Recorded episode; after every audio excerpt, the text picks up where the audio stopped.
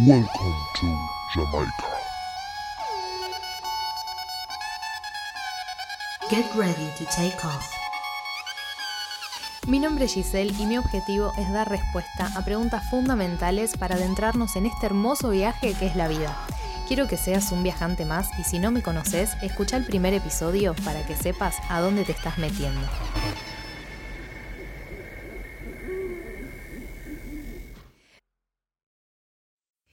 Buenas, buenas. ¿Cómo están? Bueno, les doy la bienvenida una vez más a este espacio. Viaje a tu interior. Iba a decir la vida es un viaje. Ese es el podcast, que también lo pueden buscar. Pero bueno. Este. mm, Buenas. Ahí se van sumando. Bueno, este espacio es para ustedes, para que hagan las consultas que quieran, para que mm, eh, puedan compartir cosas que sienten que no pueden hablar con nadie en su entorno y que puedan encontrar claridad y poder apoyarnos entre todos y demás. Así que bueno, les quiero agradecer porque son, somos una comunidad hermosa. Hola. y mm, les quiero compartir algo que acabo de escribir. Me colgué recién escribiendo. Em, y bueno, como para romper el hielo de este hermoso sábado, acá está muy nublado, en cualquier momento se larga. Hace un hermoso día para dedicar a la escritura, a la lectura, a algo tranqui.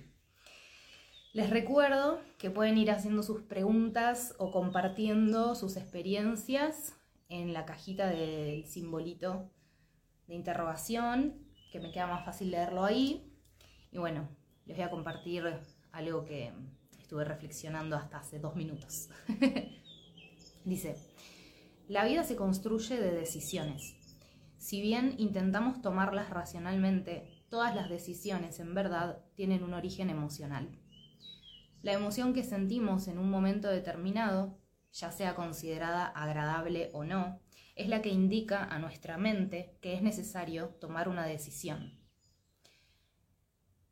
Las decisiones que tomamos no siempre son las que debemos tomar para conseguir lo que deseamos, pero sí siempre son las adecuadas, las que nos van a llevar a donde debemos estar. Para dejarnos llevar por la vida, fluir y empezar a decidir desde nuestro propósito, que siempre nos genera bienestar, en vez de tomar decisiones desde nuestro deseo, que siempre nos genera una enorme euforia y luego una desilusión. Hay que trabajar en el desapego y en tener la conciencia en el presente lo más que se pueda. Esto lo veo claramente, en mi caso, en la incomodidad que sentía en Buenos Aires.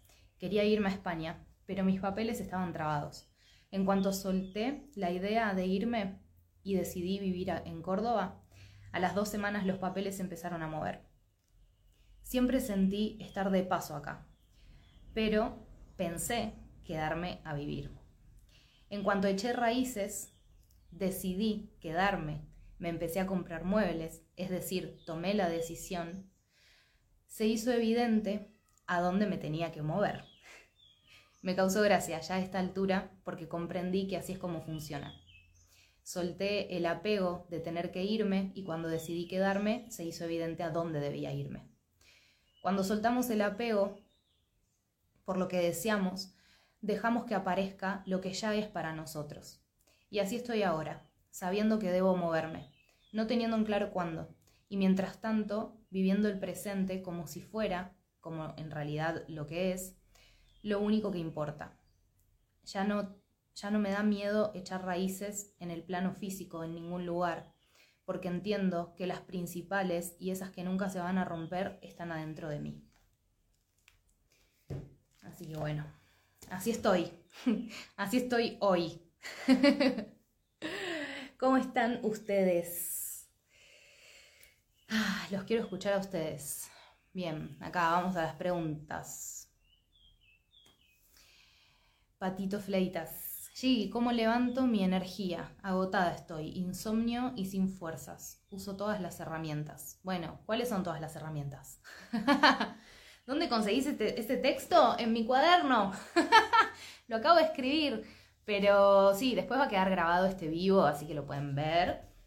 De paso, perdón que me estoy desviando de la pregunta, pero de paso, entre paréntesis, estoy terminando el libro, que es un libro que tiene un montón de reflexiones de este tipo, algunas muy así tipo reflexión, otras en modo de cuentos.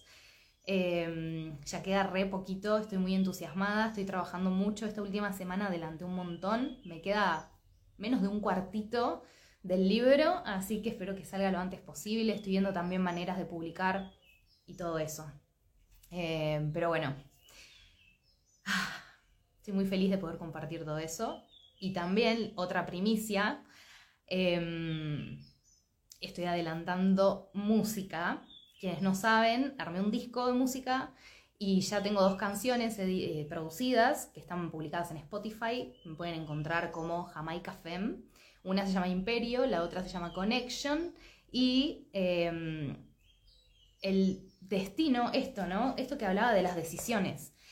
Dejé la música de lado porque em, tenía otras prioridades en ese momento y no lo podía no me podía enfocar y no podía dedicarle todo a, eso como lo quería y lo dejé de lado. Y una noche dije, universo, si tengo que seguir haciendo música, tipo, facilitame las cosas, porque estoy haciendo todo lo que puedo, no puedo con todo. Y apareció eh, Cristian, una persona que mm, me ofreció, escuchó mi música y me ofreció producirme el disco completo. Así que eso, tengan fe en que lo que ya es para ustedes nada ni nadie lo va a poder impedir que llegue, que les llegue, que suceda, que lo disfruten. Así que bueno. Bien, entonces, ¿cómo levanto mi energía? Patito, a mí me sirve mucho hacerme una lista de cosas que me hacen sentir bien y revisarla cada tanto, ¿no? Entonces, cuando me siento baja de energía, no me permito pensar, no me permito como eh, tomar decisiones muy mentales, sino que me obligo a hacer cosas de esa lista. Digo, bueno, listo, eh, no tengo energía, ah, no voy a ir. Bueno, cuanto menos ganas tengo de hacer algo que sé que me hace bien, más voy. Por ejemplo, ayer volví a entrenar después de un mes y medio que no hacía nada porque estuve en Buenos Aires y estuve en otra, en otra movida. Em, y cuando me levanté fue como, ¡ay, qué fiaca! Y a los dos segundos dije, me levanto, porque sé que después del entreno me siento mejor. Eh, quedé hecha pomada porque, bueno, sí hacía mucho que no hacía nada. Pero cosas que vos ya sabes que te levantan la energía. Comer bien, em, lo del insomnio es como que se va a ir regulando al mismo tiempo mientras hagas otras cosas durante el día que te permitan sacar toda esa energía mental que está acumulándose porque como durante el día no estás encontrando una forma de, sacarla, entonces a la noche aparece ahí, a recordarte que sigue estando. Así que mm, eso, te diría que prestes atención a qué cosas te hacen sentir bien y que también prestes atención a qué te dice ese insomnio.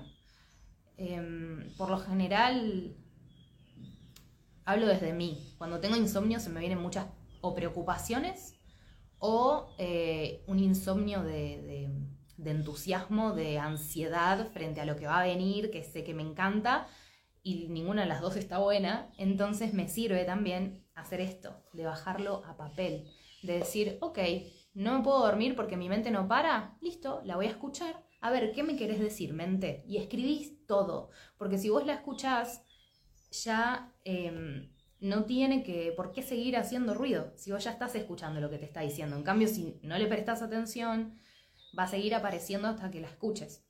Así que esas dos cosas me parece que mm, a mí me sirven y tal vez te puedan servir cuando tenés insomnio, escuchar esa mente, todo lo que te diga, ponerlo en papel, sacarlo de vos y después eh, durante el día hacer cosas que te hagan sentir bien que te ayuden no solo a tener más energía, sino a, sentirte más liviana, como más conectada con lo que está sucediendo y no con el pasado ni con el futuro. Así que bueno, espero que te sirva. Acá estoy leyendo que están poniendo un montón de preguntas en el chat. Les pido porfi que lo pongan en, en la cajita. Así me es más fácil leerlas. Graciela, hola Gra, ¿cómo hago para prosperar en lo económico, laboral, todo? ¿Por qué me cuesta conseguir las cosas? Amo tu pregunta. Em, voy a comentar dos cosas. Primero, eh, un chico que hace una semana me viene escribiendo en los posteos, poniéndome eh, que si acepto Reiki a cambio de sesiones o a cambio de la formación de la brújula. Y yo tipo, mm, no, no, porque en este momento estoy concentrada en prosperar en lo económico justamente y me parece que cada uno es libre de elegir el intercambio que quiere en cada momento, ¿no? Obviamente he hecho intercambios con otros colegas, eh, pero bueno, no es la ocasión. Y el, comentario que me respondió ayer y puso eh, como que... Mm, ay, no recuerdo exactamente las palabras, pero fue algo así como que no podía creer que me deje llevar por la energía diabólica del, dinero, la energía oscura del dinero, eh, y que no priorice su energía de Reiki, que era una energía divina de luz y mucho más valiosa que, que lo material, ¿no? Y claro, es muy importante prestar atención a cómo nosotros vemos el dinero. Em, entiendo que esto de las terapias y de, sobre todo las personas que trabajan solo con energía, lo ven de una manera muy altruista, de decir, bueno, es algo que como medio abstracto y por lo que me siento incómodo cobrando o lo que sea, pero vos no estás cobrando por el trabajo ese que estás haciendo, vos estás cobrando por dedicarle tiempo a otra persona. porque es un, o sea, una cosa es que asistas a alguien porque vos querés, de, gusto, algún amigo, algún familiar. Otra cosa es que alguien que no conoces venga y te pida algo y bueno, uno lo hace, dos lo haces. Si no vas a terminar como esas personas eh, que están, no sé, en algunas montañas y que se arma toda una procesión de gente para, para verla porque atiende gratis y bueno, honestamente no sé cómo hacen. Eh, yo lo he hecho un tiempo y no me ha funcionado ni mental, ni emocional, ni espiritualmente tampoco. Es necesario que haya un intercambio y es necesario que se respete lo que para cada uno de nosotros significa el dinero. Entonces, desde ahí es desde donde hay que partir. ¿Qué es el dinero para vos? ¿Cómo lo ves? ¿Lo ves esto, no? Como una energía oscura, lo ves como una energía de luz, lo ves como una herramienta, Em, no sé, pregúntate cómo es que lo ves y pregúntate si esa forma en la que lo estás viendo te sirve para atraer más. Y lo, segundo que quería comentar es, ayer justamente adelantándome a tu pregunta, como si hubiera sabido que la ibas a hacer, em, compartí en podcast, me pueden encontrar como La vida es un viaje, en, el último episodio, creo que es el número 130, compartí un podcast que es un audiolibro que habla de cómo promoverse uno mismo y habla muchísimo de cómo eh, alinearse a la energía de la abundancia. ¿sí? Em, es un libro que, que, está en inglés, no lo encontré en castellano y me tomé el enorme trabajo porque siento que es muy importante para mí, es el contenido, entonces quiero compartirlo, de traducirlo y leerlo, así que lo tienen en castellano en ese podcast para que lo chusmeen cuando quieran. Ahí vas a entender, Gra, por qué te cuesta conseguir las cosas, porque él hace todo un... Em, una descripción de cómo funciona todo, el universo, la vida en la Tierra, eh, la espiritualidad y en el último capítulo en realidad es en donde se da toda la, info que se puede aplicar, digamos, pero para entender ese último capítulo tenés que estar al tanto de todo lo otro. Y siento que sí, que te va a dar mucha claridad respecto a por qué te cuesta conseguir las cosas. Según lo que él vaya marcando, vas a ir pudiendo detectar, decir, ah, claro, sí, esto no lo hago así, esto lo siento diferente y bueno, así. Gracias por este néctar. Miel de las abejas, me encanta. Gracias, gracias a ustedes por recibir, por venir, por salir a buscar. Bien, vamos a seguir acá con las preguntas. Me desespero, no puedo controlarlo.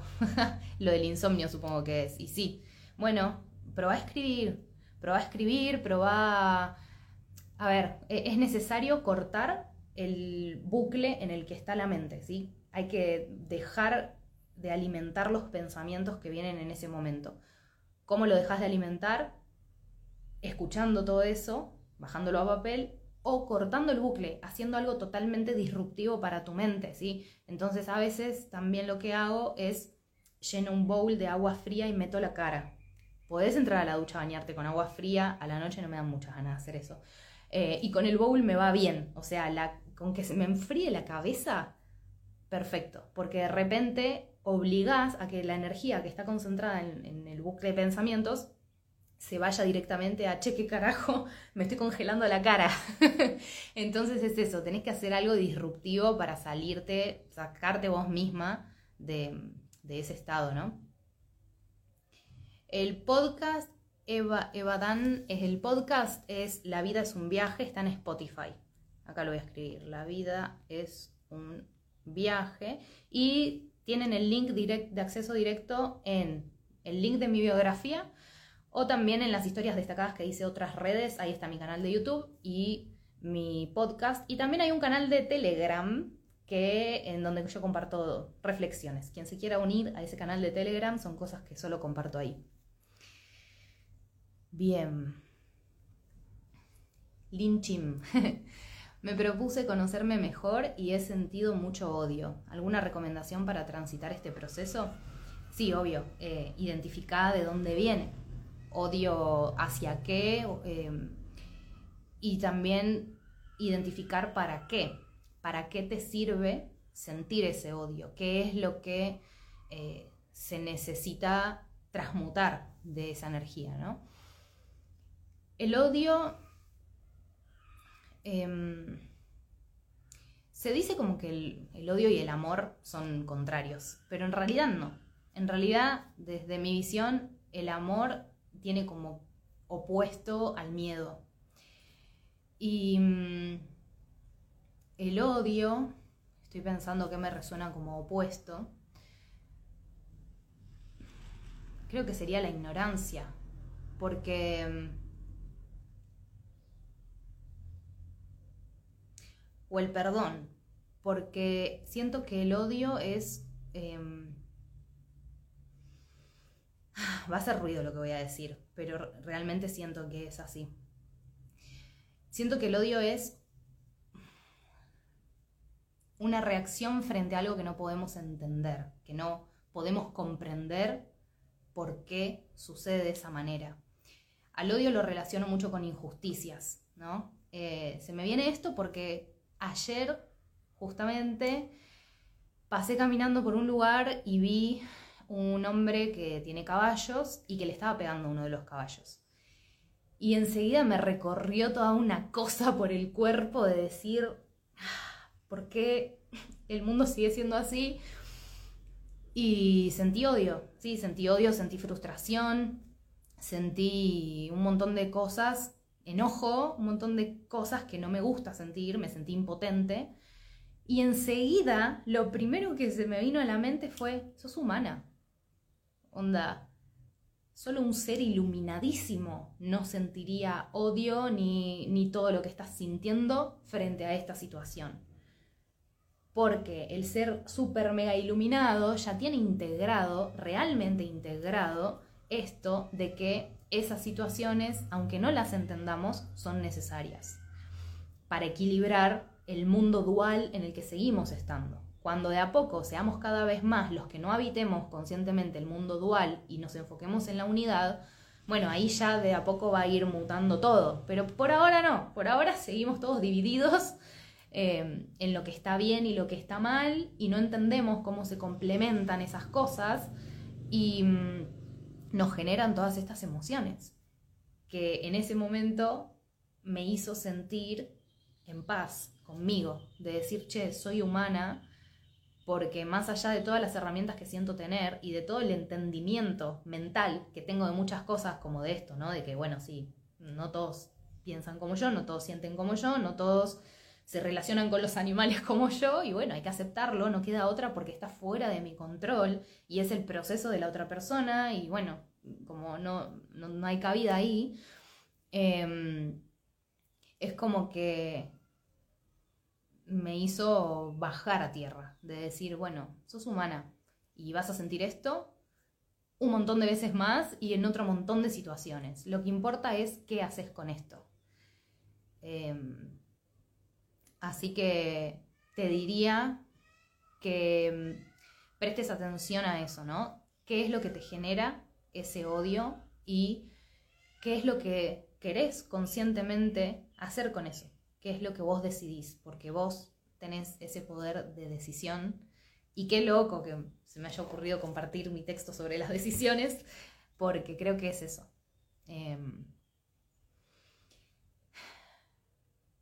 mientras iba caminando, dije qué puedo hacer. Y mm, conecté con la energía del perdón dentro mío. Me perdoné a mí por sentir todo ese enojo, por sentir todo eso que no estaba queriendo sentir en mi cuerpo. Y lo perdoné a él y fue una liberación hermosa. Yo sé que por ahí otros tipos de personas dicen, bueno, ¿y por qué no lo denuncias o lo que sea? Porque es, es como, es difícil de explicar, pero acá es bastante común eso. Hay muchas personas que crían sus propios animales y bueno, uno no se puede, es como no sé cómo decirlo, pero bueno, no era una opción en mi mente en ese momento porque entendí que no iba a solucionar nada. Así que, bueno, eso es lo que atravesé y espero que, te sirva algo de, esa experiencia. Chapayot. ¿El propósito es intuitivo o racional? ¿No debería estar conectado el deseo con la razón y el propósito? Qué hermosa pregunta, muy buena pregunta. Eh, a ver, vamos entre, todo, entre todos a, a armar esto o a desarmarlo mejor. ¿Qué es la intuición? La intuición para mí es la fuente, la energía primordial, Dios, tuyo superior, como quieras decirle, ¿no? Tuyo cósmico. Para mí eso es la intuición, poder obtener esa conexión con esa energía que lo sabe todo, que, tiene toda la info, ¿no? Entonces, ¿el propósito es intuitivo? Diría que sí, porque viene de ahí, sino de dónde viene nuestro propósito. Si bien podemos elegir em, metas, pero el propósito en sí mm, creo que no lo elegimos conscientemente. Es algo que seguimos de manera intuitiva. A veces vamos a lugares o nos exponemos a ciertas cosas, no sabemos por qué, y después con la perspectiva que nos da el tiempo entendemos, porque había ahí un propósito, era algo que es mucho más grande que nosotros y que el universo lo que hace es ocuparse de decir, bueno, a ver, ¿quién, eh, ¿quién necesita esto que esta persona tiene para dar? Y lo junta. Y a veces nos damos cuenta y a veces ni idea, pero siempre funciona de esa manera. Entonces, la parte racional del propósito, creo que uno se da cuenta, yo, yo me di cuenta de ciertos rasgos de mi propósito, justamente mirando el pasado y encontrando un hilo conductor de todas esas situaciones en las que yo sentí que pude entregar algo, ¿no? O que alguien pudo aprender algo de mí. Y todo eso tenía un hilo conductor, tenía como una misma temática, tenía como em, muchas cosas que coincidían y dije, che, tal vez mi propósito es este. Y empecé racionalmente a tomar decisiones para decir, bueno, vamos a enfocarnos acá. Y todo se expandió y todo se dio muy fácil. Y mm, creo que eso hace a la unión que estás eh, diciendo, ¿no? De bueno, sí, el propósito es intuitivo, uno lo siente, medio que va siguiéndolo sin saber y después, em, cuando uno le puede poner mente, lo que hace es ponerle como una estrategia de alguna forma, darle, darle forma, es como tener una idea de un proyecto y después, bueno, bajarlo a armar un negocio. Creo que es lo mismo, lo veo de, esa misma manera. Eh, por eso, sí, siento que el propósito está conectado con la razón, no siento que el deseo esté conectado con el propósito, porque vos podés desear hacer otra cosa. y que tu propósito te lleve para otro lado. Eh, así que no sé, no sé ustedes qué opinan, pero sí, me, me parece que de esa forma me hace sentido, por lo menos a mí. ¿El propósito no sale desde el alma y se siente apasionante? No. Bueno, mm, no sé, no sé qué decirte. Yo me siento alineada con mi propósito, siento que mi propósito es comunicar y eso me hizo entender, a ver, ¿cómo llegué a esta conclusión, no? Hice un ejercicio que se llama Ikigai. Em, en mi canal de YouTube tengo un video hablando sobre esto y explicando cómo se hace y demás. Y cuando lo hice por primera vez, llegué a, esa, a ese término medio abstracto, ¿no? De decir, che, mi propósito es la comunicación. ¡Wow! Y empecé a entender todos los trabajos anteriores que tuve, todas las decisiones que había tomado, porque todas tenían sentido. Si yo lo pensaba como decir, che, ¿qué onda?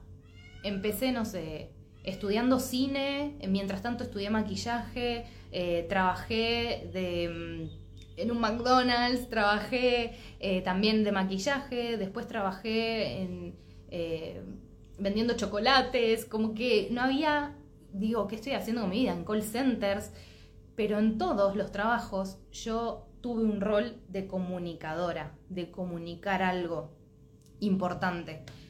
Em, y siempre estuve en atención al cliente, siempre esto, ¿no? Desarrollando habilidades del trato con la gente, de cómo llegarle. Así que eso me hizo mucho sentido. Y es un ejercicio que lo pueden repetir las veces que lo necesiten. Yo lo hice en ese momento y después, cuando me pude alinear mejor, lo empecé a hacer una vez por año para entender cuál es el propósito, digamos, de ese año en particular, más allá de la comunicación. Entonces entendí que no importa lo que elija hacer, mientras yo sienta que estoy comunicando algo, mi alma va a estar en paz. No es que se siente apasionada. Por eso no me resuena lo de que el propósito se siente apasionante. A mí mi propósito me dio mucho miedo en su momento. No se sentía muy apasionante porque me, yo soy una persona, quienes me conocen en persona, soy una persona ambivalente. O sea, soy muy introvertida al principio y en lugares y en entornos que no conozco y puedo llegar a estar en una reunión y no hablar en toda la reunión. Y por otro lado, con quienes sí ya tengo confianza y demás, soy muy extrovertida. Y ponerme frente a una cámara me costó un montón. Em, fue todo un desafío. Entonces no lo sentí muy apasionante. Lo sentí más como siento todo el tiempo que tengo que decir esto y tengo que superar el miedo a la cámara porque lo tengo que decir y hasta que no lo diga siento que no voy a poder avanzar en la vida. O sea, fue muy fuerte esa sensación. Creo que el propósito eh, te hace sentir eso. Que si no haces eso que sentís el impulso de hacer, tu vida no va a avanzar. Y muchas veces, muchas personas se engañan con eso, ¿no? Y quedan ahí como estancadas en ese limbo de no creerse capaces de dar ese paso y, bueno, y no lo hacen.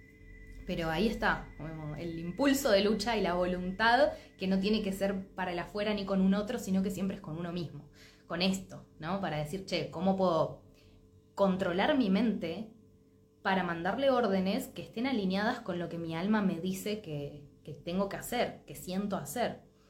Así que no sé si a alguien más le, pareció que el propósito es súper apasionante. Creo que la pasión llega cuando ya lo pones en marcha y lo empezás a aceitar. Em, y bueno, te, tenés más ideas y te sentís más preparada y tenés más confianza en vos y ahí lo empezás a disfrutar. Creo que la pasión es hacer algo que disfrutas muchísimo.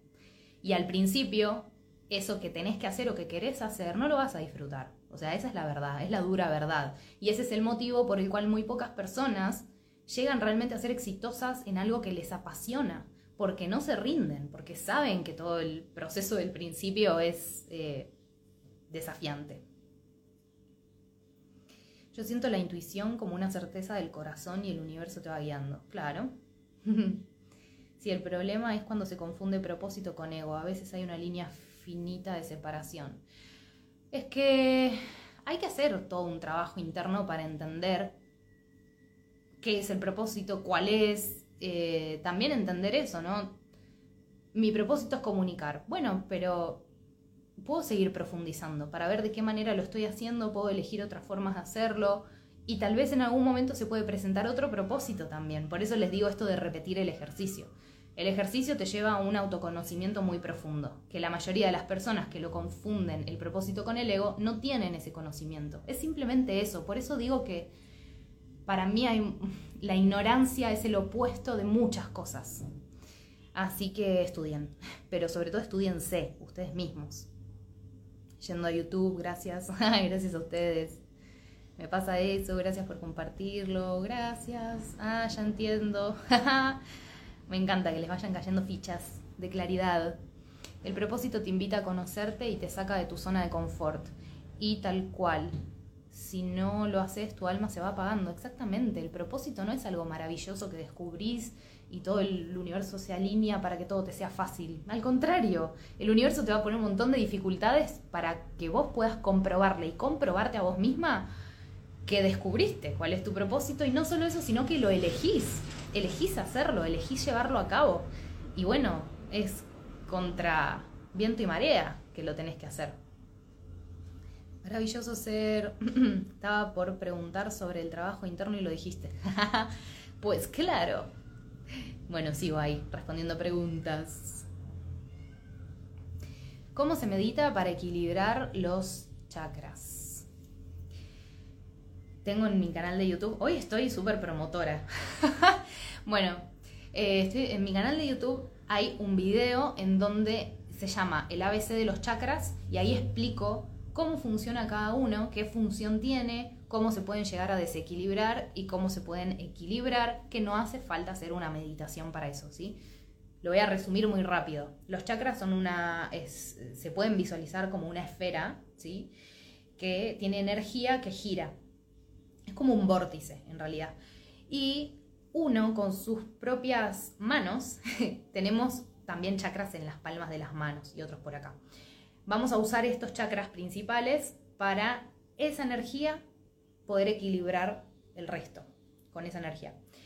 Entonces, simplemente pasando tu mano vas a poder empezar a sentir, si sentís más calorcito, es que el chakra está activo.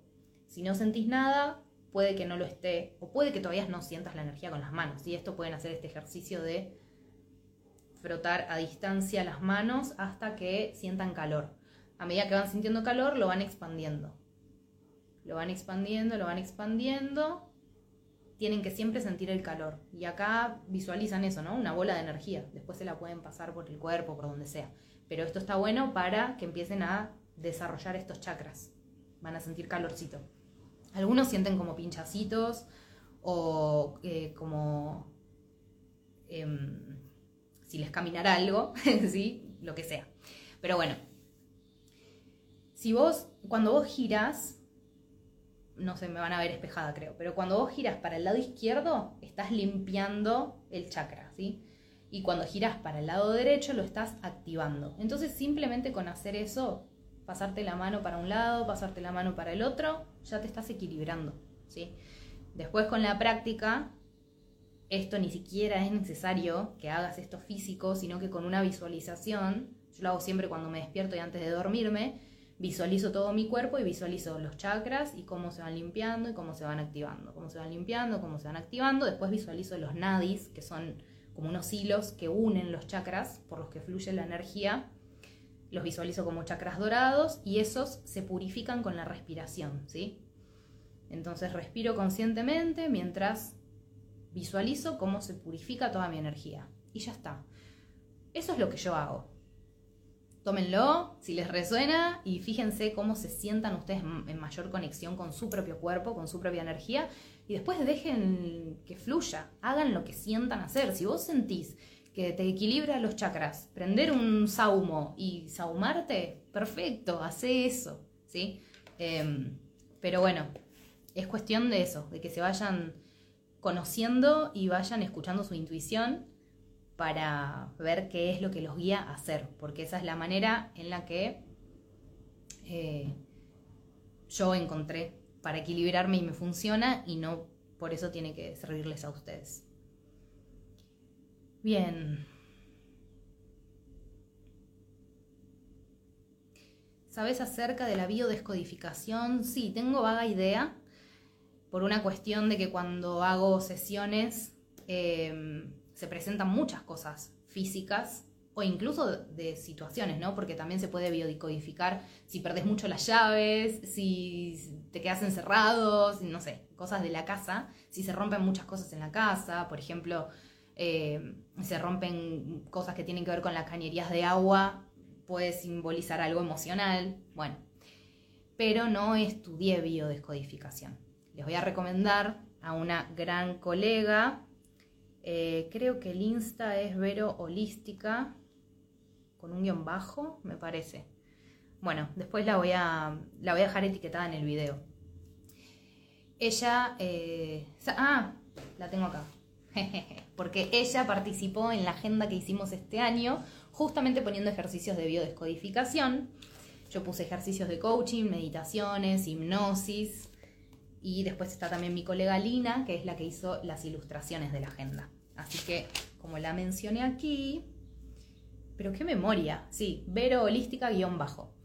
Así que bueno, Vero Duchet la pueden encontrar a ella y consultarle por biodescodificación. No solamente da sesiones, sino que también hace da formaciones. Eh, si les interesa saber más de este tema, les súper recomiendo que vayan con ella. Yo sé algunas cosas, pero de esto, de la práctica, de ir leyendo situaciones y hay cosas que me quedaron grabadas, pero no lo he estudiado y no doy sesiones específicas de bio. Así que ahí, momento de derivar. Lucantor. Sí, no me queda claro cómo entender a los extraterrestres. ¿Podrás hablar de este tema? ¿Serían como maestros más evolucionados que pueden viajar entre planos? Gracias. Ah, qué hermosa pregunta. Bueno, em, depende de la concepción que cada uno tenga, la información que tengan. Voy a compartir la mía, mi percepción, ¿no? Mi percepción es que, como vengo repitiendo en algunos videos, el tiempo no existe, todo sucede al mismo tiempo y el poder que tenemos es el de poder mover nuestra conciencia hacia la de cualquier otro ser hacia cualquier otro plano, cualquier otra dimensión. Y cuando habitamos en esa conciencia podemos sentir, percibir y un montón de cosas eh, como si fuéramos ese ser, como si estuviéramos en esa dimensión. Por ejemplo, a algo más banal, ¿no? Eh, ¿Querés conectar con una mascota? Bueno, yo puedo mover mi conciencia hacia ese animal y de repente empezar a percibir la realidad como ese animal la percibe. De esa manera yo puedo tener información de si le está pasando algo a nivel físico, si hay algún órgano que no le está funcionando bien, si hay algo emocional que le está produciendo algún síntoma, eh, si tiene alguna necesidad, etc. Eso mismo, o sea, si ya lo podemos hacer nosotros, estos seres eh, sí están en otras dimensiones pero también hay, dentro de cada dimensión, hay siete planos. Y el, por ejemplo, el plano más bajo de la dimensión que sigue es el más alto de nuestra dimensión. Por lo tanto, no todos los seres con los que puedas llegar a conectar van a ser súper iluminados. No todos te van a traer información que te sirva. Es más, muchos de estos seres también vienen al contacto para poder obtener información de nosotros, porque en muchos aspectos nosotros podemos eh, sumarles mucho a ellos, porque no tienen un montón de experiencias que nosotros sí como humanos tenemos. Somos la única raza interestelar que tiene el poder de habitar el mundo en la Tierra, 3D físico, y también habitar el mundo en otra dimensión sutil, astral, en donde puede percibir de otra manera, con otros sentidos y demás. ¿Con la práctica cualquier persona podría ser capaz de mover su conciencia a voluntad? Claro que sí. Sí, obviamente. La conciencia no se mueve, la conciencia es conciencia, nada más. Bueno, exacto. A lo que voy es correr tu foco de la conciencia de que sos este avatar y poner el foco como si fueras la conciencia de otro avatar en otra dimensión. Em, bueno, eso. Entonces, depende cómo vos los veas. Yo no los veo como maestros y seres más evolucionados. Yo los veo como pares. Eh, estamos, siento que estamos todos en el, en el mismo proceso evolutivo, por más que estemos habitando distintas dimensiones y que otras dimensiones en donde ellos están aparenten ser superiores, ¿sí? Pero siento que esa superioridad se da por lo físico, porque es un plano más sutil en donde no necesitan de la materia. Entonces creo que hacia ahí vamos. Pero eso no significa que no tengamos nosotros una maestría ya dentro nuestro, porque como bien acá está diciendo Chapayot, la conciencia no se mueve, la conciencia es conciencia, nada más. Exacto. No hay nada que ellos sepan que nosotros no sepamos. Pasa que necesitamos estas interacciones para recordarnos la información, porque estamos todos accediendo a la misma fuente de conciencia, ¿sí? Todos somos lo mismo, todos tenemos la misma info, tanto como los humanos, como otras razas o seres o lo que sea, como quieran verlo. Eh, así que no sé, no, no se preocupen tanto por establecer un contacto con otros seres, cuando en realidad el único contacto que importa que establezcan es con ustedes mismos, con esa fuente, porque está bien, ese ser te puede traer info, pero ¿de dónde la estás sacando? Y de la fuente. Entonces anda a la fuente, ya fue, no necesitas nada más. hola, hola. bien, continúo. Hola, buen día, te hablo desde País Vasco. ¡Wow! ¡Qué lindo! Gracias, gracias a vos. Tengo una pregunta. Tuve una mamá perdidamente narcisista me hizo muchísimo daño, muchísimo. No tengo ninguna relación con ella. Siento que la odio literal. Tengo 34 años. Siento que jamás la voy a perdonar. ¿Cómo gestionar esto? Bueno, gracias por abrirte a compartir esto. Em, ¿Cómo perdonar? juro, juro, juro, juro que no quiero ponerme en modo promotora, pero tengo un video sobre el perdón. con ejercicios prácticos, que de hecho yo hice uno eh, y, lo transité en ese momento, me pueden ver llorar, eh, en donde vamos a la raíz de cómo funciona el perdón. Lo pueden ver en YouTube, Tuyo Cósmico. Y el perdón pasa siempre por uno mismo, no tenés nada que perdonarle a ella. Tenés que perdonarte vos por todo lo que estás sintiendo ahora. Y todo lo que estás sintiendo viene de cómo estás interpretando todo lo que pasó. De manera que se trata de que le puedas dar una reinterpretación a eso que sucedió, que puedas ver cuál fue el aprendizaje que te dio. Si, si vos estás cómodo con la persona que vos estás siendo hoy, tenés que entender que si no hubieras tenido a esa madre, no serías quien sos hoy. Entonces, más allá de las eh, injusticias ¿no? que, podamos llegar a encontrar todos, porque cada uno en su propia historia va a encontrar injusticias. El tema es qué haces con eso, ¿sí? Esa es la decisión, cuando estás parado en ese lugar, esa decisión es la que puede determinar que sigas por el camino del sufrimiento, viviendo ese odio y teniendo ese vínculo lejano, o empezar a transitar el camino del amor, del perdón y de decir, no, a veces no hace falta entender las cosas para aceptarlas. A veces sí. Entonces, si en este caso sentís que necesitas entenderlo, permitite bucear y empezar a reconstruir esa historia. Cuando fui a terapia, me hicieron una pregunta muy importante frente a una persona que, que yo no podía sentir amor. Y mm, me hizo una pregunta y me dijo, ¿qué recuerdos lindos tenés? ¿Qué rescatás de esa persona? ¿Qué admirás? Y te juro que nada, en ese momento me choqueó decir, che, no tengo ni un recuerdo bonito. No, no, realmente eh, mi mente estuvo centrada tanto en la herida que no me permití almacenar recuerdos lindos. Y me dijo, bueno, créalos. Y fue como, bueno, sí, reescribamos la historia. Em, empecé a obligarme a ver lo lindo de ese vínculo. Empecé a preguntarme cómo yo quiero que sea el vínculo, porque tal vez yo no quería estar ahí, no quería que se construyera nada. Y eso también tenía que aceptarlo, pero en ese caso, a ver, siempre tenés que moverte de esa sensación de odio. Eh, porque es algo que te retiene, te retiene en un lugar y te estanca.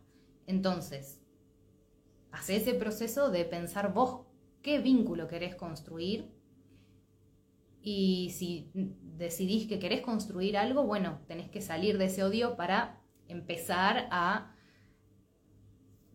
sentir lo que querés sentir y ver de qué manera en el día a día la interacción te hace sentir eso.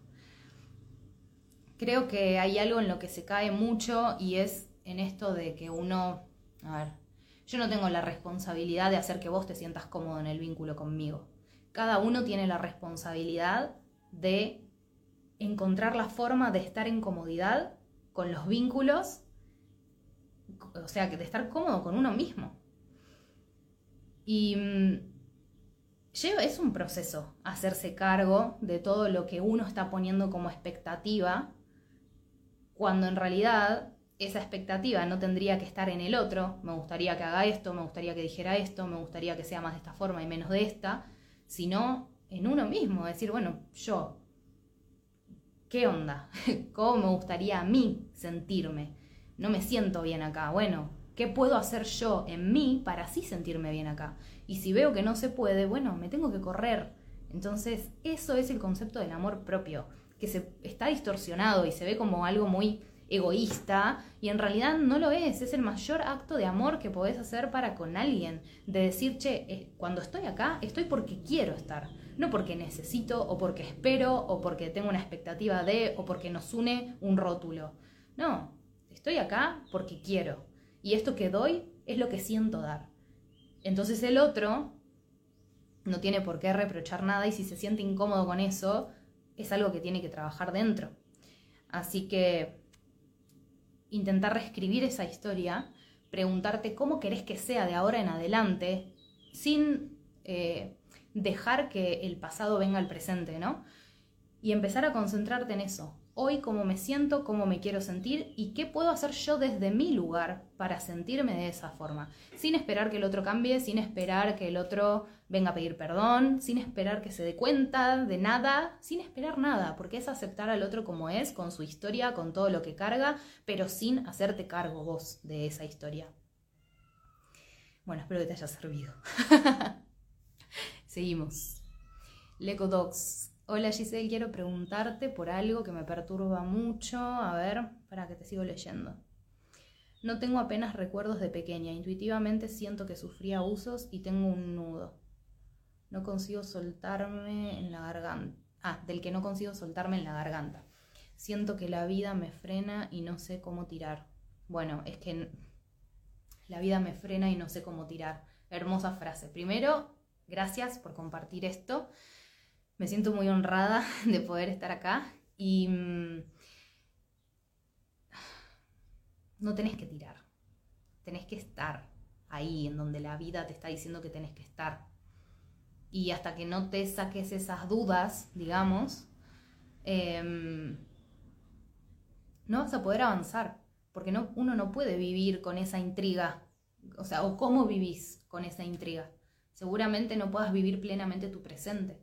Entonces, la energía te está llevando a este tiempo de introspección para que lo puedas resolver. Y es ir más allá de si sucedió o no sucedió, cómo sucedió y demás. Es preguntarte, de nuevo, ¿no? ¿Qué querés hacer con eso? ¿Vas a permitir que te siga reteniendo o lo vas a usar para expandirte? Y para, en todo caso, salir a buscar herramientas que te sirvan a vos para después poder ayudar a otros que lleguen, ¿no? Em, y creo que cuando uno se anima a estar en donde la energía te indica que tenés que estar, es una gran posibilidad para que descubras tu propósito. Y ahí es a donde les decía, ¿no? Que descubrir el propósito no es un proceso lindo. Es este proceso. Porque si vos lo transitas, te vas a dar cuenta de todas las habilidades, las virtudes, de todas las cosas que pusiste en juego en todo este tiempo para atravesar esa situación y en todo lo que, lo que vas a poner ahora si, si querés eh, ir más profundo y, y, como desentrañarlo más. Y es maravilloso, o sea, que puedas llegar a tener ese autoconocimiento. Y de repente tal vez tu propósito sea este. Tal vez estés haciéndote problema por qué debería estudiar o en qué debería estar trabajando, cuando en realidad lo que hay que escuchar es esto, es eh, las experiencias que tenemos, que nos marcaron, que no nos permiten seguir caminando siendo nosotros en plenitud, en esas experiencias, en resolverlas, es en donde está nuestro propósito. Ese es el primer propósito que tenemos con uno mismo, ¿sí? para con nosotros mismos. Tenemos el deber y la responsabilidad de resolver nuestros propios mambos, de resolver nuestras propias heridas y resolverlas significa que ya nuestra mente no se vaya más al pasado para mantenernos estancados en el presente. Significa cómo uso eso de motor para cambiar la realidad, para que nadie más tenga que pasar por esto. Y si hay alguien que pasa por esto, puedo estar ahí parada con un botiquín porque sé cómo eh, transitarlo, porque sé eh, que esto que me sirvió a mí le puede ayudar al otro tengo proyectos y se están poniendo trabas continuamente. Bueno, es que es eso, no, en este momento tu energía no tiene que estar en esos proyectos, tiene que estar en este proyecto, en, vos, en quién sos, en construir tu identidad. Y en cuanto vos te enfoques en, eso, en, en, descubrir quién sos, en dejar de distraerte, en dejar de distraerte con todo y decir, no, bueno, pará, ¿Quién soy? ¿Qué quiero hacer? ¿Qué deseo? ¿Qué me mueve? ¿Por qué sigo vivo? ¿Qué es lo que tengo acá para darle al mundo? Em, cuando empezás a hacer todo ese trabajo, que es una búsqueda, ¿no? Es un viaje a tu interior, el resto va a fluir, los proyectos van a fluir solos, el trabajo va a fluir, pero porque vas a tener claridad de quién sos y vas a ir caminando, caminando con, con ese paso firme de, che, acá estoy yo, y nada, y nada me tambalea porque sé quién soy, porque sé a dónde voy, sé lo que quiero hacer. Eso exactamente es lo que hace mi madre y no quiero ser así. Es un cúmulo de cosas. Así que bueno, es eso, es tratar de desviar la energía de todo lo que nos enoja y nos genera frustración o impotencia y todo lo que no queremos que suceda, moverla a todo lo que sí queremos que suceda, lo que nos genera una conexión con algo que nos hace sentir bien, ¿sí? que nos da calma o que eh, nos da em, un sentido, ¿sí? porque ¿qué sentido tiene que sigas sintiendo odio o que no tengas vínculo? Bueno, el alejamiento, bueno, y eso cómo te hace, ¿qué, qué, o ¿qué rol juega ahí tu, tu existencia si no tenés nada que dar ni nada que obtener? Bueno, sí, podés elegir correrte o podés elegir transformar eso, eh, que te sirva de, combustible para crear otra cosa que sea totalmente diferente. Pero tenés que entender eso, vos sos otra persona y por más que hagas lo mismo que ella, no vas a ser ella. Tenés otra conciencia, tenés otra intención, entonces los resultados obviamente van a ser diferentes. Me mueve aprender y enseñar. claro, es eso, estamos acá aprendiendo constantemente de todo y de todos. Entonces, em, por más que uno quiera enseñar algo, como yo estando acá, yo estoy abierta a responder, a hablar, eh, pero cada uno va a aprender de lo que tenga para decir, lo que necesite aprender, lo que elija aprender. Por eso hay un montón de personas en situaciones caóticas en donde uno les puede estar diciendo todo lo que ve como una oportunidad para que salga de esa situación y la persona no lo va a ver porque no tiene la voluntad de aprender, porque no es su momento, porque no quiere, no importa. Pero es eso también que entiendan. El propósito único y grande por el que estamos acá, siento yo como colectivo, es aprender, evolucionar. Para evolucionar hay que aprender. Y para aprender hay que concentrarse en uno mismo. Tenemos que saber cómo funcionamos como seres humanos. No puede ser que seamos billones, trillones de personas y muy pocos sepamos o sepan o estemos en el camino de aprender cómo funcionamos, cómo funciona nuestra mente, cómo funciona nuestro sentir, por qué actuamos como actuamos, por qué decimos lo que decimos, porque es lo primero que deberíamos tener la curiosidad de saber, quiénes somos. Sin embargo, el sistema se ocupa de distraernos todo el tiempo y de que nos enfoquemos en quién es el otro, por qué el otro hace lo que hace, por qué el otro dice lo que dice, por qué el otro tiene lo que tiene y yo no. Y es como, basta, por favor, movamos el foco dentro nuestro. Yo todo lo que hago no es para que me sigan a mí, para que me escuchen a mí, es para guiarlos a que se escuchen ustedes. Yo me estoy escuchando mucho, yo me siento súper conectada conmigo, con esa fuente. Por eso muchas de las cosas que les pueda decir les van a resonar como una pequeña vocecita en su conciencia que ya les venía diciendo esto, pero no la estaban escuchando. Así que simplemente eso, escúchense más y, mm, y bueno, y sigan, sigan esa voz, confíen en lo que están escuchando, que los hace sentir bien. Muchas gracias por este espacio, eres maravillosa, feliz de escucharte. Ay, gracias. En un principio es normal no tener propósitos si no se ha vivido o experimentado un número de experiencias básicas para conocernos. Mi respuesta intuitiva sería que sí. O vas a tener propósitos ilusorios que no te van a conectar realmente con ese sentir que si no lo haces, tu vida no tiene sentido. Uno puede creer que su propósito es... Mira, pongo este ejemplo porque es lo que más me está llegando en las sesiones últimamente. Vínculos violentos. Eh, una chica que creía que su propósito, cree, dice que su propósito es ayudar a esa persona a que sea menos violenta. Y tal vez su propósito sea aprender a correrse de esas situaciones. Pero ¿quién, quién eh, puede de afuera decir cuál es su propósito? Nadie, nadie te lo va a poder decir. Eh, lo que importa es que cada uno esté en paz con lo que decide. Entonces, por ejemplo, en estos casos, en las sesiones, yo en lo que me enfoco es en entender y, ver, ¿no? evidenciar si el propósito que la persona está eligiendo le trae efectivamente un bienestar y una evolución. En este caso no se lo estaba trayendo, porque las cosas iban de mal en peor. Entonces, ahí sí es como resistir a algo en lo que la vida te está diciendo fluí, por favor, no te aferres más porque te estás lastimando y estás lastimando al otro.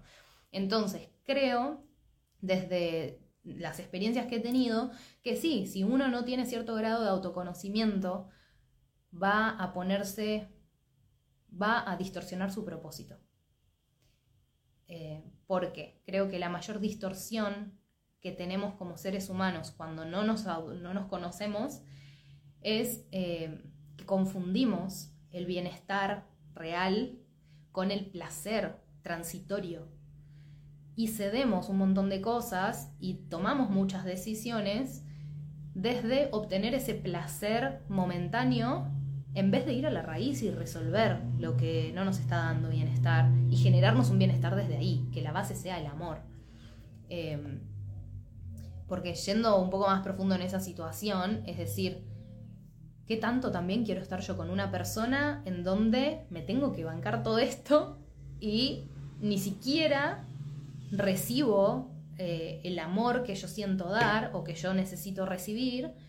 ¿Y para qué? Para que cuando esa persona deje de ser violenta, elija otro camino, porque es lo más probable que suceda también.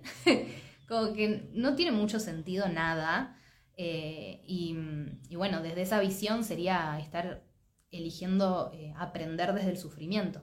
No significa que no vayan a aprender ninguno de los dos, seguramente sí, pero hay otras formas de hacerlo. Em, y a veces uno cree que está ayudando, por ejemplo, al violento quedándose ahí, mostrándole lo que no es violencia, pero en realidad uno termina mimetizándose con las personas con las que más tiempo pasa y esta chica se estaba volviendo violenta a ella y lo estaba pudiendo empezar a registrar. Entonces, em, esa no es la mejor forma de ayudar en, en esa situación específica. La mejor forma de ayudar es correrte, que el otro se dé cuenta que siendo de esa forma no va a ganar nada y de hecho va a perder cosas, va a perder un vínculo en este caso y todo lo construido, y que si eso no lo empuja a querer autoconocerse y resolver para poder construir desde el amor, y bueno, le van a seguir sucediendo cosas hasta que en algún momento se dé cuenta. Pero en realidad uno a veces piensa que ayuda quedándose ahí, tratando que el otro vea y dando amor y bla, bla, y en realidad está siendo un estorbo. Está siendo un estorbo no solo para el camino del otro, porque no, no puede aprender de esa manera, aprende de otra forma, necesita quedarse sin nada, necesita que su ego se golpee y diga, che, perdí, no puedo creer que perdí. Y vos también necesitas seguir con tu vida, porque te mereces ser feliz, no mereces eso. Eh, hola Gaby, qué lindo. Entonces, eh, eso, tomen conciencia de que el propósito es algo que se siente, ¿no? Como este impulso de, che, si no hago esto, mi vida no tiene sentido, pero que también es algo que eligen conscientemente de qué manera lo van a llevar a cabo, ¿sí? Así que se puede, se puede conectar eh, con el propósito y elegir una manera muy amorosa de poder llevarlo a cabo. Sigo. Don Electrón, qué buen nombre. Hola G, mi pregunta es ¿por qué después de ir a la fuente ya no tengo deseos? Me siento vacío. ¡Wow! ¡Qué pregunta tan profunda! Me encanta. Em, hay una... En la, filosofía tántrica, eh, Hoyo específicamente, dice que hay que aprender a vivir sin deseo. Y cuando estás en la fuente, lo que sucede es que lo tenés todo, ni siquiera lo tenés todo, sos todo, sos la, fuente, digamos, ¿no? Em, es como cuando vas a la raíz de un problema, de repente ya ves la solución, o sea, es obvio cuál es la solución. Frente al problema que tiene una solución, desaparece el problema, no hay nada. Entonces es normal, digamos, no normal, sino lógico, que sientas un vacío después de tener esa conexión tan profunda.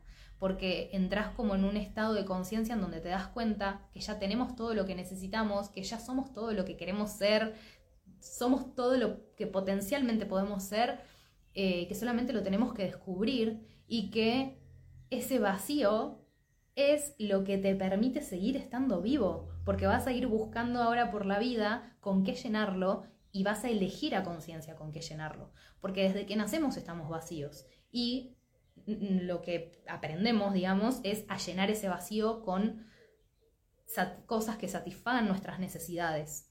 Cuando vas creciendo y madurando, entendés que ya somos todo, que tenemos todo y que no necesitamos nada de nadie ni de nada, solamente de nosotros mismos. Nosotros somos capaces de darnos todo a nosotros mismos. Entonces ahí empezás este proceso de autoconocimiento y de sanación en donde revolves ese vacío porque lo llenaste de cosas que no te servían y decís, che, para esto ya no lo necesito, no necesito, no necesito, sacás todo, te quedás vacío de nuevo y decís, ahora entiendo que no necesito nada. Yo me doy amor, yo me respeto, yo me valoro, yo me cuido. Ok, ahora quiero, desde mi deseo, quiero em, compartir esto con un otro, compartir esto con el mundo. ¿De qué manera lo puedo hacer mejor? Y ahí es cuando vos empezás a seleccionar herramientas o vínculos o situaciones o te empezás a mover para llenar ese vacío de cosas que querés, ¿sí? que ya van más allá del deseo. Es algo que querés y que te mereces y que ya está ahí disponible para vos. Entonces ni siquiera es un deseo, es una certeza de que si vos decidís hacer tal cosa y te moves para eso, lo vas a conseguir tarde o temprano. Pero es así, lo que es para nosotros y lo que nos corresponde por derecho divino es ya nuestro y nada ni nadie lo va a poder eh, usurpar ni impedir que llegue. Así que creo que mm, es hermoso que puedas transitar ese vacío con esa mentalidad de decir, ok, tengo la libertad de tener, de ser y de hacer lo que yo quiera, más allá incluso de mis deseos.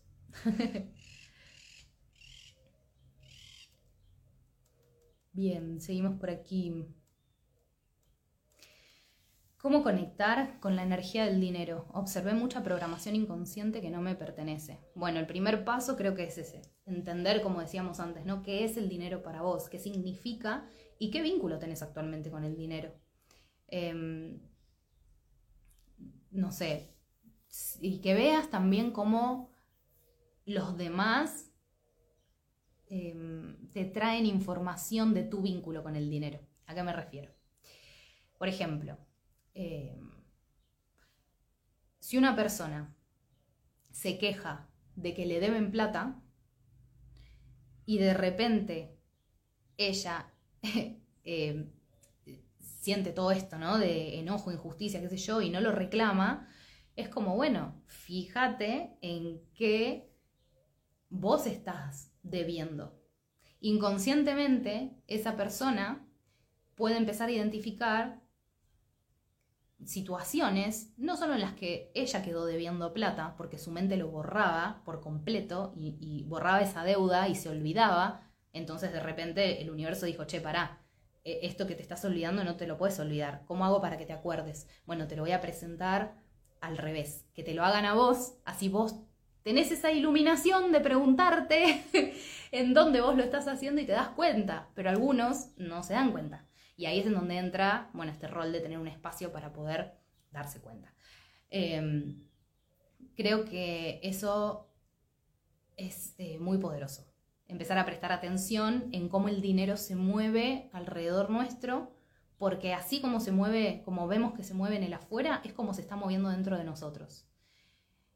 Entonces, si vos empezás, en ese caso, por ejemplo, ¿no? a, ser más consciente, más responsable, de pagar a tiempo, de reclamar de cuando a vos no te pagan y de no permitirte exponerte más a esas situaciones, bueno, las cosas van a cambiar. y de repente ya no vas a traer más personas que te deban porque vos no debes, eh, vas a traer personas que te respeten porque vos respetás, valorás. Así que mm, es eso, si no encuentran las respuestas dentro de ustedes, miren qué es lo que sucede alrededor y van a tener las respuestas ahí. Pero primero es eso, detectar qué es lo que significa en tu vida en este momento, cómo es ese vínculo que estás teniendo si te sirve o no te sirve, porque no siempre te va a servir tener la misma concepción del dinero. No siempre te va a servir pensar que es una herramienta y nada más. No siempre te va a servir pensar, eh, no sé, lo que sea que pienses. Entonces depende mucho de lo que quieras lograr, de cualquier, cuál sea tu propósito en ese momento, ¿sí?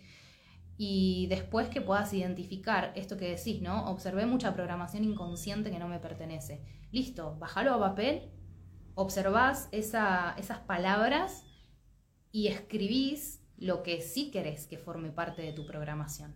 Y desde ahí te lo empezás a repetir y cada vez que te viene la programación antigua te repetís la nueva y es una cuestión de que entiendan que es un proceso, eh, mm, o sea, neuronal que sucede, ¿sí? Las neuronas se conectan, hacen conexiones con todos esos conceptos que tenemos en el inconsciente. Entonces, si, para, si vos te criaste en un ambiente en donde se repetía todo el tiempo que eh, el dinero eh, escasea, ¿no? Y, veías en tu realidad, ¿no? Que el dinero no abundaba, bueno, esa conexión ya te quedó. Entonces, por más que tengas millones de dólares, si vos no trabajas en eso conscientemente, siempre vas a creer lo mismo. Vas a creer que el dinero escasea y nunca te va a ser suficiente. Entonces, ¿hasta qué punto ya eso te está jugando en contra? Se trata de un proceso intenso que dura, o sea, tarda mínimo unos 20 días en disolverse esa conexión neuronal para poder generar otra nueva que diga, che, el dinero es abundancia, es infinito y todo lo que tengo lo merezco y nunca me va a faltar nada.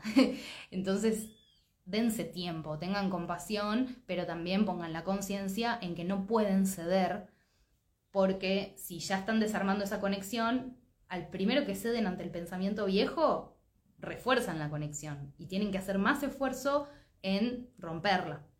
Para eso es para lo que sirven las programaciones mentales, tanto de PNL, de programación neurolingüística, como la hipnosis, ¿sí? Eh, y el coaching también sirve un montón. Así que, bueno, espero que, les haya servido esa respuesta. Y mm,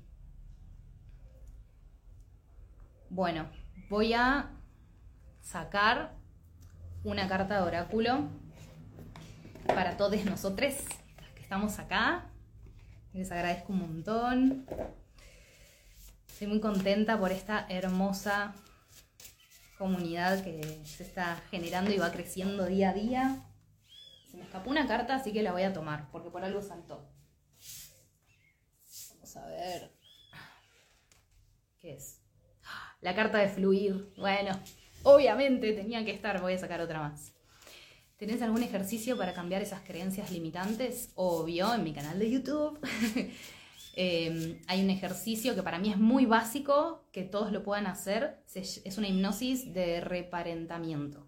Se llama reparenting y eh, trata de una visualización guiada para que conecten con su niño o niña interno y puedan entender qué necesidades no fueron cubiertas en su infancia, que fue la, que, lo que hizo que el resto de los años hasta este momento estén eh, buscando saciarlas, ¿no? Desde la afuera y que puedan tomar el control de eso, ¿no? De decir, bueno, hago consciente la necesidad que estuve saciando hasta este momento y ahora me comprometo a saciarla de otra manera, porque no significa que esa necesidad vaya a desaparecer. Eh, por ejemplo, la necesidad de atención es algo muy común y cuando, uno, cuando los padres no le dieron atención a sus hijos, esos hijos están programados a buscar la atención. Entonces, un adolescente puede buscar atención autolesionándose o exhibiéndose de más, eh, no sé, haciendo cosas que llamen la atención, digamos, ¿no? Entonces, cuando uno es adolescente, bueno, está bien, todos pasamos esos mambos, está como normalizado que el adolescente sea un caos. Pero cuando ya pasamos la adolescencia, estamos en los 30, no da que sigamos siendo un caos adolescente. o sea, hagámonos responsables de lo que está sucediendo dentro nuestro, dejemos de llamar la atención para atraerla de la afuera y demos nosotros mismos esa atención que necesitamos. Entonces, cuando haces ese trabajo, decir, ah, claro, yo actúo de esta manera eh, y soy súper mega extrovertida porque necesito atención que no tuve. Ok, listo, no la tuve, hicieron lo que pudieron mis padres, los perdono, los amo, listo, pasado cerrado, pero hoy, ¿qué, ¿cómo puedo yo saciar esa necesidad de atención? Bueno, y en mi día a día, qué sé yo, laburo todo el día y no me tomo ni una hora para mí. Yo misma no me estoy dando atención. Entonces, me hago esa listita de cosas que me hacen bien y me comprometo a hacer por lo menos una de esas cosas por día y de esa manera me estoy dando la atención que necesito y por consecuencia automáticamente y naturalmente voy a dejar de buscar la atención del, otro, la atención del afuera, porque ya me la estoy dando yo. Entonces ese vacío ya está lleno por mí y de repente es como, che, si me expongo a esto va a ser porque quiero, no porque necesito de los aplausos o de la atención del otro, porque yo ya me atiendo a mí misma.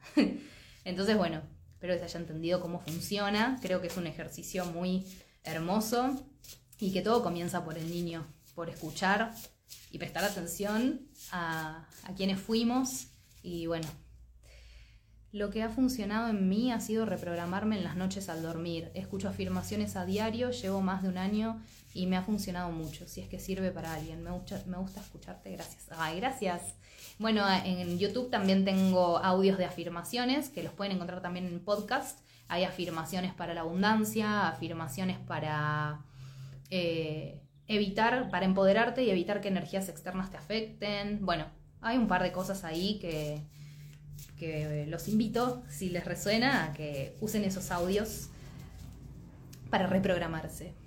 Hola, es la primera vez que te veo. Hola, un gusto, Susi. en YouTube estoy como Tuyo Cósmico. Y en podcast, La vida es un viaje. Tienen todos los links de acceso directo en mis historias destacadas, otras redes. Ahí me pueden eh, encontrar. Uf, lo que me sirve. Ay, me encanta. Muchas gracias por tu tiempo, te queremos mucho. Ay, gracias, Mati. Qué lindos mensajes. Bueno, voy a sacar la última carta de oráculo. Ah, ah, ah, otra vez con mi voz. Por intervalos escucho que se vuelve tu voz un tono más grave. A alguien más le sucede, ni idea. A mí me parece que yo eh, tengo un tono oscilante. Pero bueno, si lo quieren atribuir a algo mágico, bienvenido sea. Crean lo que les haga bien creer. Vamos a sacar. el poder y un dragón. ¡Amo! ¡Qué lindo! Bueno, vamos. ¡Ay, el número 11, número maestro! Bueno, tremendo. La energía que estamos moviendo acá, increíble. Eh, la carta del fluir y del poder. Y es eso, creo que el mensaje que se estuvo repitiendo es esto, ¿no? Y que se refleja un montón en el texto de las decisiones que leí al principio, de decir, cuando uno se enfoca y se hace responsable de lo que quiere, naturalmente deja que aflore lo que necesita para su evolución. Em, y creo que el gran mensaje es aprender a fluir, entender que no estamos fluyendo, sino nos estamos aferrando a que algo sea como queremos que sea o que nos haga sentir como queremos que nos haga sentir, porque hay factores externos que no podemos controlar y que no dependen de, eso. Entonces, eh, el mensaje que siento muy fuerte es fluir con el equilibrio y fluir con el llamado del, alma, del corazón, es lo que te va a dar real poder. Porque el real poder no es sobre un otro, el real poder es sobre uno mismo. ¿Quién puede liderar a otros si no se lidera a sí mismo? ¿Quién puede amar a otros si no se ama a sí mismo? No es amor eso que está dando, es una ilusión, no conoce el amor. ¿Quién puede respetar a otros si no se está respetando a sí mismo? Entonces presten atención a estas cosas. Los vínculos que no funcionan, los trabajos que no avanzan, eh, las situaciones que no se dan como quieren, es porque hay algo que hay que trabajar acá adentro y que ustedes tienen el poder de trabajarlo. Así que eso, tomen el poder de permitirse descansar cuando hay que descansar, de permitirse disfrutar, de recoger los frutos y también de permitirse enfocarse cuando hay que sembrar. Y de esa manera creo que es como ir fluyendo con las estaciones del año. Me di cuenta que en lo que acá en Argentina es otoño e invierno, yo entro en una introspección que ah, me cansa hasta a mí misma, pero no, es como súper necesario.